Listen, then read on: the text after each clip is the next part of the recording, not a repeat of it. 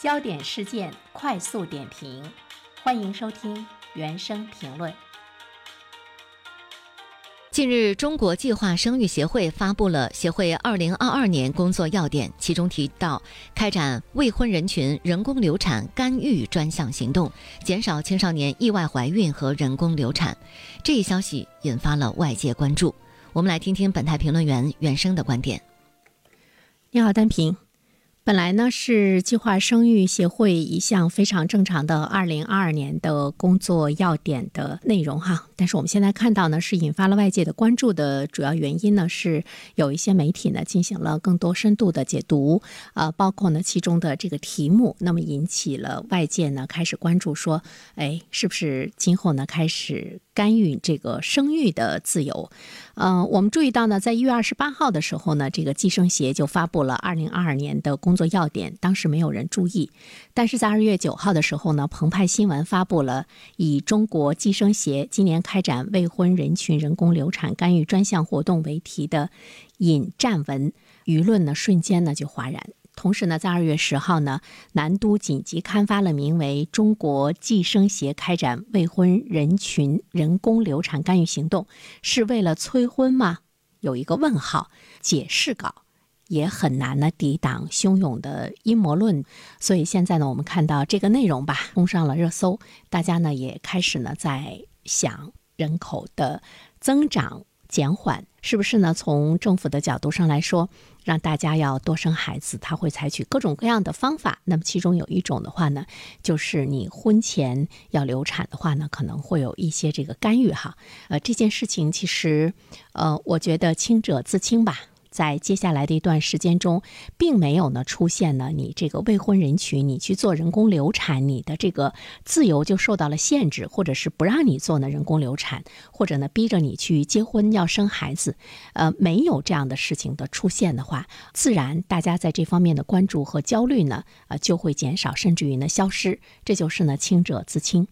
呃，当然，我觉得放在以前，呃，其实人们看到有这样的。内容出现的时候呢，有很多女孩子的母亲，呃，甚至于呢已经走过来的很多的一些这个女士们，会觉得这样的一种这个干预，呃，其实呢是非常重要的，因为多次流产的话，其实对于呃女性来说，今后再想要孩子的难度啊就会呢增加。但是年少年轻的时候呢，不太懂得呃这方面的。危害的程度，那么也会呢给不少的家庭带来一种终身的遗憾。所以呢，我们也会呢注意到计划生育协会采取的一些措施。我仔细看了一下，其实并没有说它真的是干预了，或者是呢它制止了你的这个人工流产的呃这个行为。呃，我们注意到呢，在二月十五号呢，中国计生协他在答复有关记者采访的时候表示，未婚人群人工流产干预的专项行动，他强调的是预。防为主，关口前移，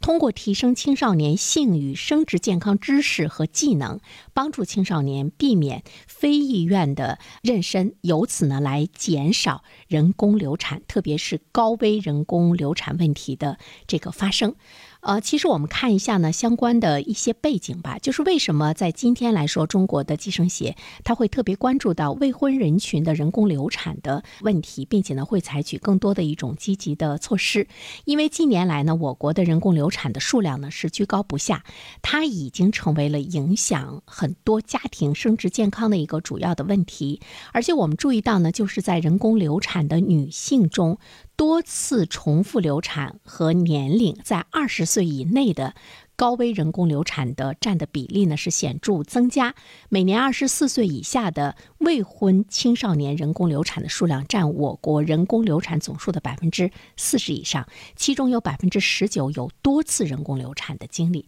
中国人工流产的年轻化、人工流产率和重复流产率，在世界上来说呢，都是最高的国家之一。呃，对于婚前性行为的开放呢，已经是达到了一种普遍的认识。那么，我怀孕了。我就去呢做流产，似乎呢也被呢更多的孩子们呢所来接受。在这样的一种状态中，尤其是目前的计生协，希望呢能够采取更多的一些预防的措施，加强呢大家在这方面的一些认识。但是这个工作内容的出台呢，又跟我们现在我们所关注到的，从政府、从社会、从父母的角度上来说呢，希望年轻人早结婚、早生孩子。啊，从社会发展的角度上来说，我们需要呢更多的年轻人等等啊这些方面的情况之下，这个措施和目前这个大的背景，它可能结合起来之后呢，就会产生一个巨大的震动。那今天做这个节目之前呢，没有时间去翻阅一下二零二一年、二零二零年中国